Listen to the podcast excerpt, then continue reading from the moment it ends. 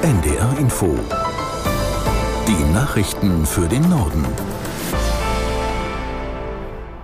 Um 14 Uhr mit Astrid Fietz.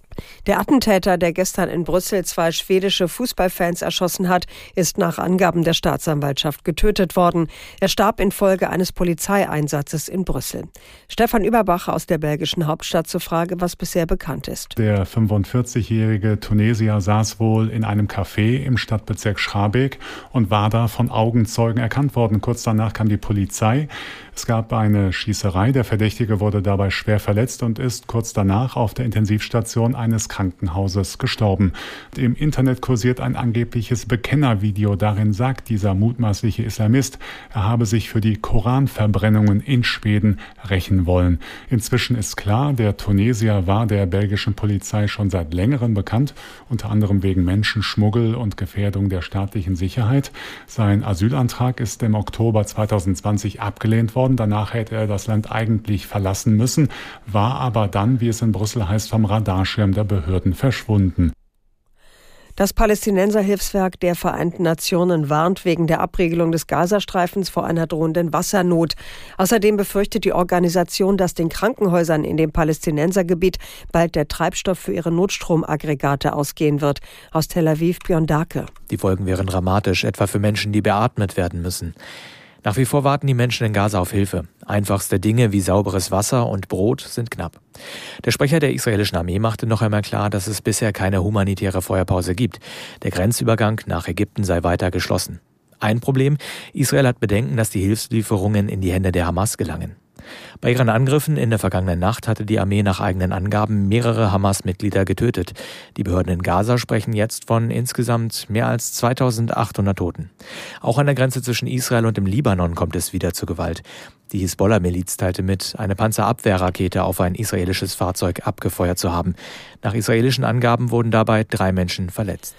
Bundeskanzler Scholz ist auf dem Weg nach Israel. Geplant sind Gespräche mit Ministerpräsident Netanyahu und Präsident Herzog. Außerdem will der Kanzler Angehörige deutscher Geiseln treffen, die von den Hamas verschleppt wurden. Vor seinem Abflug kündigte Scholz weitere humanitäre Hilfe für die Zivilbevölkerung im Gazastreifen an.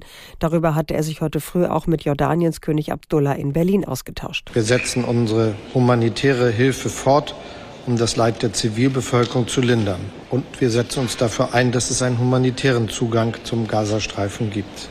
Es ist geboten, dass die notleidende Zivilbevölkerung in Gaza, die von der Hamas als menschliche Schutzschilde genutzt werden, humanitäre Hilfe erhält, Wasser, Nahrung und Medikamente. In unserem Entsetzen über die menschenverachtende Gewalt der Hamas-Gewalttäter ist es wichtig zu differenzieren. Die Palästinenserinnen und Palästinenser sind nicht Hamas. Und die Hamas hat kein Recht, für sie zu sprechen. Bundeskanzler Scholz. Die Bundespolizei hat mit stationären Grenzkontrollen zu Polen, Tschechien und der Schweiz begonnen. Innenministerin Faeser wies darauf hin, dass auch künftig nicht rund um die Uhr jedes Fahrzeug angehalten werden soll. Die Bundespolizei könne flexibel je nach aktueller Lage reagieren.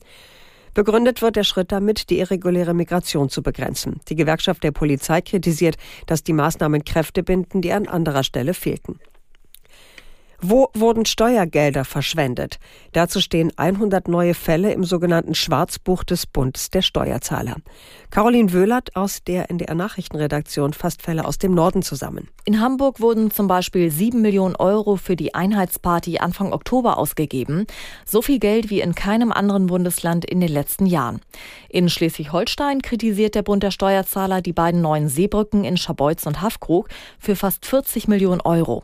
Wegen Kostensteigerung Regierung habe das Land seine Förderung auf mehr als 32 Millionen Euro verdoppeln müssen. In Niedersachsen wurde unter anderem viel Geld für eine Citybuslinie in Winsen ausgegeben, die kaum genutzt wird. Und in Mecklenburg-Vorpommern gibt es Kritik für eine 130.000 Euro teure PR-Aktion. Das Bildungsministerium hatte 60 Großplakate, Postkarten und Videos für Social Media produzieren lassen, um Lehrkräften Danke zu sagen. Das waren die Nachrichten.